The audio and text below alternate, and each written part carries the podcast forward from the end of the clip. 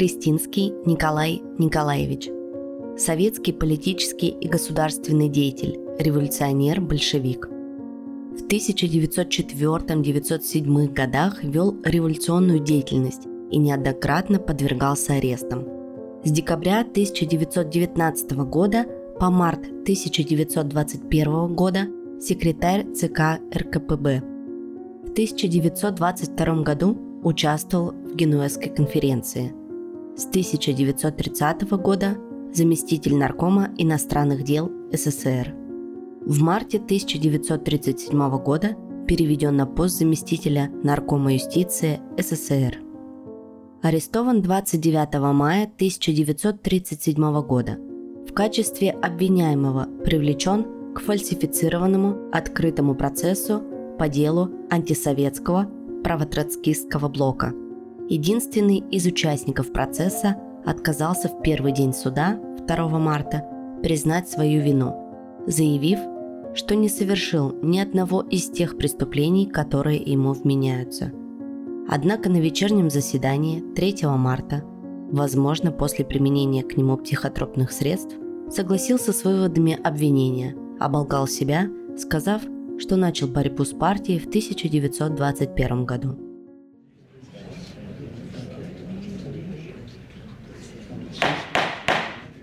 Тишина в зале суда. Подсудимый, встаньте. Вам предоставляется последнее слово. Последнее слово читает Кирилл. Граждане судьи, на скамье подсудимых я один из старейших по стажу активных участников в политической жизни. Я начал мою революционную деятельность 18-летним юношей в 1901 году и в течение 20 лет до 1921 года, то есть до момента, когда я вместе с Троцким начал свою борьбу против партии и советской власти, приведшую меня в конце концов на скамью подсудимых. Я вел честную большевистскую работу. Во время предварительного следствия и на судебном следствии я ни одним словом не обмолвился об этом, не осветил в моей жизни период революционной борьбы, потому что я считаю, что на скамье подсудимых я должен держать ответ за свои контрреволюционные дела, а не раскаиваться. И только в последнем слове я нахожу возможным, прежде чем перейти к изложению суровой оценки своих чудовищных преступлений, вкратце остановиться и на этих моментах моей жизни, так как задача последнего слова – дать суду полное представление о преступнике, в том числе и о том времени, когда он еще не совершал преступных деяний. Первый этап моей революционной работы 1901-1906 годы связан с первой революцией 1905 года. Эти годы я частично провел в Петербурге и главным образом в северо-западном крае. Я, будучи одним из руководящих работников края, работал почти во всех городах северо-западного края, подвергался неоднократно арестам в Петербурге и разных краях, высылался, и к концу 1906 года не мог оставаться в этом районе, где нелегальная работа была для меня закрыта. Я перебираюсь в Петербург, где устанавливаю связь с Лениным, Надеждой Константиновной Крупской и Михаилом Ивановичем Калининым, который работал в Василий-Островской организации и профсоюзах. Я в этот период работаю в «Звезде» и «Правде». Работая здесь, я имел постоянное руководство со стороны Сталина, руководство Ленина, который почти ежедневно присылал свои статьи и письма в «Правду». Я участвовал в избирательной борьбе, был выставлен в Четвертую Государственную Думу. Я руководил страховой работой. Наконец, работал в Четвертой Государственной Думе, большевистской фракции Думы, являвшейся фактическим русским бюро ЦК.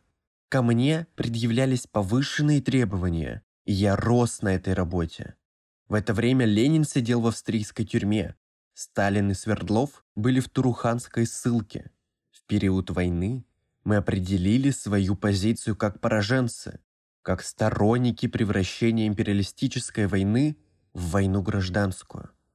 Я был на Урале, потом в Свердловске, потом в глухом городке Кунгур. В марте месяце на происходящем совещании большевиков, руководимом Сталиным, я целиком и полностью поддерживаю Сталина в его борьбе против всех колебаний и шатаний. В 1917 году я перевожусь на Урал, руковожу там работой. В 1918 году перебрасываюсь в центр и после мятежа левых эсеров становлюсь народным комиссаром финансов. Потом, после смерти Свердлова, я назначаюсь секретарем ЦК. Я был организационным помощником Ленина. Через меня проходила ежедневная текущая работа ЦК. По всем основным экономическим и политическим вопросам периода гражданской войны я разделял политическую линию Ленина и Сталина и полностью и целиком поддерживал их. Мое политическое сближение с Троцким, приведшее меня к активной враждебной работе против советского строя, произошло при следующих обстоятельствах. Перед десятым съездом партии я принял участие в профсоюзной дискуссии на стороне так называемой циктрановской, троцкистской оппозиции в качестве одного из ее руководителей. В отличие от Троцкого, я рассматривал разногласия по этому вопросу как временные, переходящие разногласия по одному определенному тактическому вопросу. Я полагал, что после съезда я смогу лояльно продолжать свою партийную работу. Действительно, состоялось решение ЦК о том, что я после отпуска, согласно своему желанию, отправляюсь на Урал, в состав Уральского бюро ЦК для партийной работы на Урале. Но когда во время моего нахождения в отпуске в Германии вопрос был перерешен и состоялось постановление о назначении меня полпредом в Германию, Троцкий, по моем возвращении осенью в Москву, стал нашептывать мне, что я человек, не знающий за границы, не знающий иностранных языков, не подхожу для дипломатической работы. И мое назначение вызвано отнюдь не деловыми соображениями, а желанием не подпустить меня к партийной работе, и что я уже не смогу нормальным путем снова попасть на руководящую партийную работу. В 1921 году я принял предложение Троцкого включиться в нелегальную троцкистскую работу которую он тогда начинал, формируя силы и кадры для последующих открытых выступлений. Тут же было образовано бюро, состоявшего из Троцкого, Серебрякова, Преображенского, Пятакова и меня. Это было в октябре 1921 года. С этого момента начинается моя нелегальная борьба против партии. Весной 1922 года когда я приехал на одиннадцатый съезд партии, Троцкий поднял вопрос о денежных средствах на внутрипартийную борьбу, на борьбу против ЦК, которая представлялась ему затяжной и острой. Присутствовавший при этом Виктор Коп предложил попытаться получить деньги из германского рейсквера. Это предложение вызвало сначала некоторые колебания с моей стороны, но потом я принял это предложение и сыграл активную роль в заключении изменнического соглашения с немцами. К концу 1923 года происходит открытое нападение троцкистов на партию. Поражение, которое потерпели мы, троцкисты, только усилило наше озлобление и обострило борьбу. В 1926-1927 годах троцкисты предпринимают ряд вылазок против Центрального комитета. Одновременно начинается троцкистская борьба и в западных компартиях. Рейхсвер, воспользовавшись этим моментом, предлагает нам не только усилить нашу шпионскую деятельность, но и дать некоторые политические обещания о последующих экономических концессионных уступках на Украине в случае, если мы придем к власти. Троцкий и мы, боясь в момент острой борьбы лишиться источника средств, даем согласие и идем на углубление этого изменнического соглашения. В конце 1927 года Троцкий бросает на борьбу все свои силы, но терпит сокрушительное и окончательное поражение. Троцкисты исключены из партии. Большая часть руководителей их отправлена ссылку. Массы против нас. Открытая борьба не сулит нам никакого успеха. Троцкий в связи с этим дает указание всем исключенным и находящимся в ссылке возвращаться в партию, подавая двурушнические заявления об отказе от своих взглядов.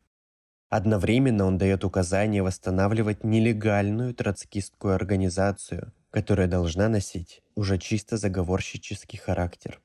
Методы ее борьбы – подготовка вооруженного переворота. Средства для достижения этой цели – террор – вредительства, диверсии. Параллельно с изменением тактических установок идет и изменение программы. Мы всегда считали невозможным построение социализма в одном СССР, поскольку в других странах сохранялся буржуазно-капиталистический строй, а в некоторых пришли к власти фашисты.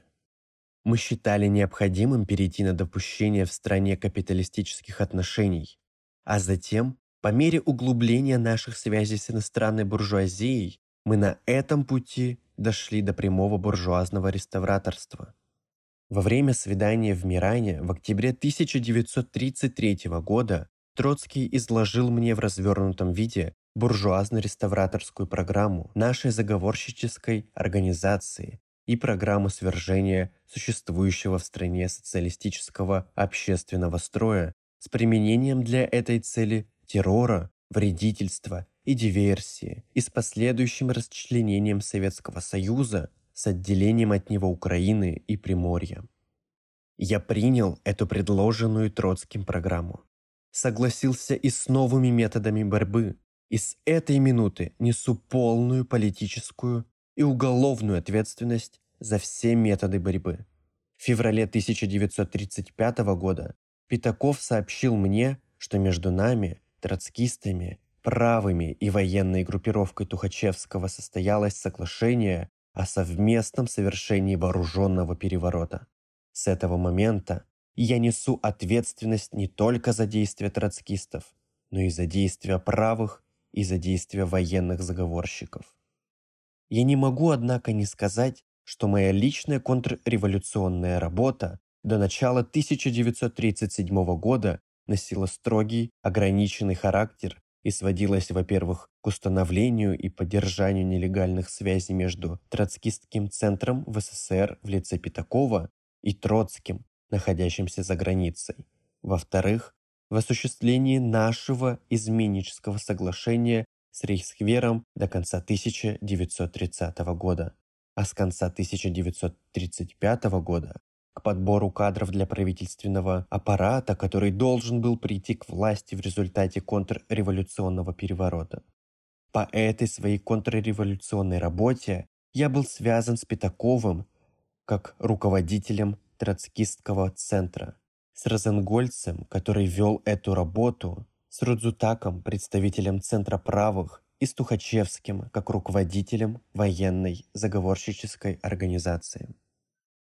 Я останавливаюсь на этом ограниченном характере моей личной контрреволюционной деятельности. Не потому, что я хочу снять с себя ответственность за террор, за вредительство, за диверсии, за непосредственную подготовку вооруженного выступления.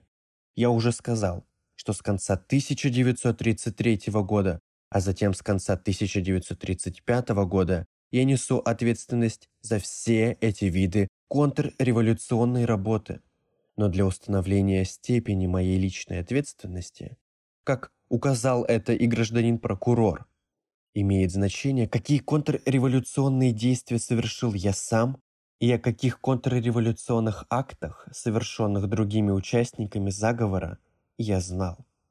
Поэтому я считаю необходимым подчеркнуть, это суду известно из актов предварительного и судебного следствия, что до начала 1937 года я не принадлежал к числу руководителей ни троцкистской организации, ни право-троцкистского центра. И только с февраля 1937 года, когда я, Розенгольц и Гамарник взяли на себя объединение всей троцкистской нелегальной работы. И когда мы с Розенгольцем вошли в состав Центра права троцкистского блока, я стал непосредственно заниматься и подготовкой вооруженного переворота и связался с работой по организации террористических актов. Я считаю необходимым подчеркнуть, что о террористических актах, перечисленных во втором разделе обвинительного заключения, я не имел ни малейшего представления и узнал о них лишь когда мне была вручена копия обвинительного заключения. Дальше я считаю своим долгом сообщить суду, хотя это не уменьшает, а скорее увеличивает мою ответственность, что у меня за последние два года перед моим арестом неоднократно возникало сомнение в правильности того контрреволюционного преступного пути, по которому я шел вместе с другими троцкистами. Я стоял в центре правительственной работы и не мог не видеть, как увеличивались мощь и богатство в Советском Союзе, как росло благосостояние трудящихся и какой огромный культурный подъем происходил в нашей стране. После ареста Пятакова и Радика и провала троцкистской организации я чувствовал, что нужен конец. Или пойти и рассказать о своей преступной деятельности, или ускорить переворот. Я скатился к этому последнему, пошел на преступление. Это, конечно, соответствовало и настояниям Тухачевского, и Троцкого, и я начал усиленно осуществлять и подготавливать переворот в самом ближайшем будущем. И только после ареста я подвел критические итоги моей контрреволюционной деятельности.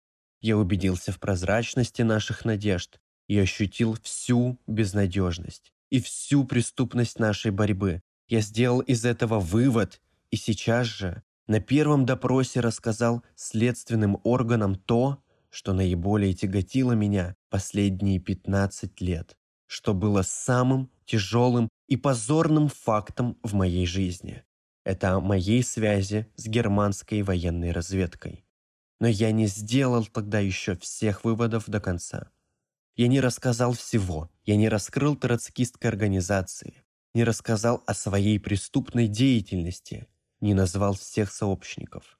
Я это сделал не потому, что хотел дать организации возможность продолжать ее контрреволюционную борьбу.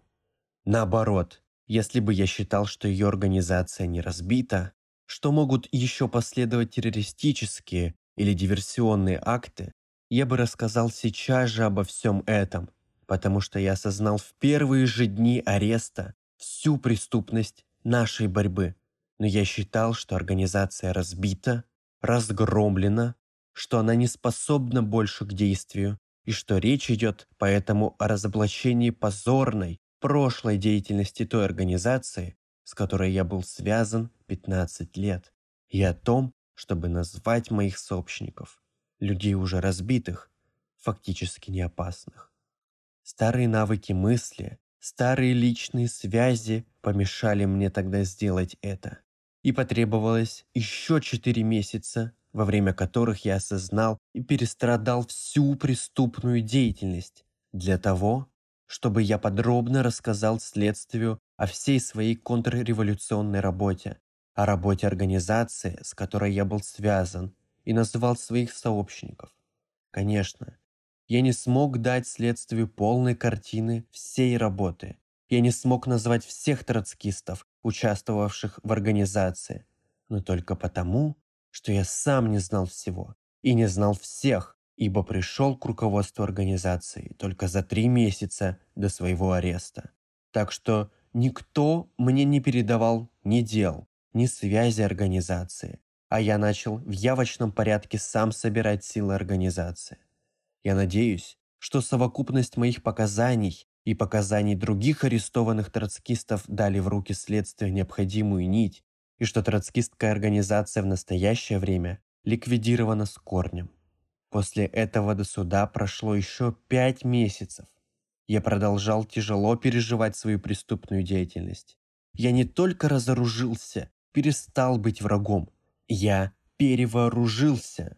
Я стал другим человеком, и во мне не осталось ничего от былого сотрудника Троцкого, который вел активную борьбу против советской власти. Этому, граждане судьи, не противоречит мое поведение во время первого дня процесса. Я признаю, что мой отказ признать себя виновным объективно являлся контрреволюционным шагом. Но субъективно для меня это не было враждебной вылазкой. Я просто все последние дни перед судом находился под тяжелым впечатлением тех ужасных фактов, которые я узнал из обвинительного заключения, и особенно из его второго раздела. Мое отрицательное отношение к преступному прошлому после ознакомления с этими фактами, конечно, не уменьшалось, а только обострилось. Но мне казалось, выше моих сил перед лицом всего мира, перед лицом всех трудящихся признать себя виновным. Мне казалось, что легче умереть, чем создать представление у всего мира о моем хотя бы отдаленном участии в убийстве Горького, о котором я действительно ничего не знал. Я кончаю. Мои преступления перед Родиной и революцией безмерны. Я приму, как вполне заслуженный, любой ваш, самый суровый приговор. Я прошу вас, граждане судьи, при вынесении приговора учесть, что я сам добровольно, без предъявления мне очных ставок и других изобличающих материалов, откровенно и до конца рассказал о своей преступной деятельности и о деятельности моей организации. Я прошу вас принять во внимание, что я не принимал непосредственного участия в наиболее острых формах борьбы, в терроре, диверсиях, вредительстве и не знал конкретно об этих действиях. Я прошу вас вспомнить о прежней моей действительно революционной работе. Поверить мне, что я за эти девять месяцев коренным образом изменился. И пощадив мне жизнь, дать мне возможность в любой форме, хотя бы частично, искупить мои тяжелые преступления. 13 марта 1938 года приговорен ВКВС СССР к смертной казни, расстрелян. 6 июля 1963 года реабилитирован ВКВС СССР.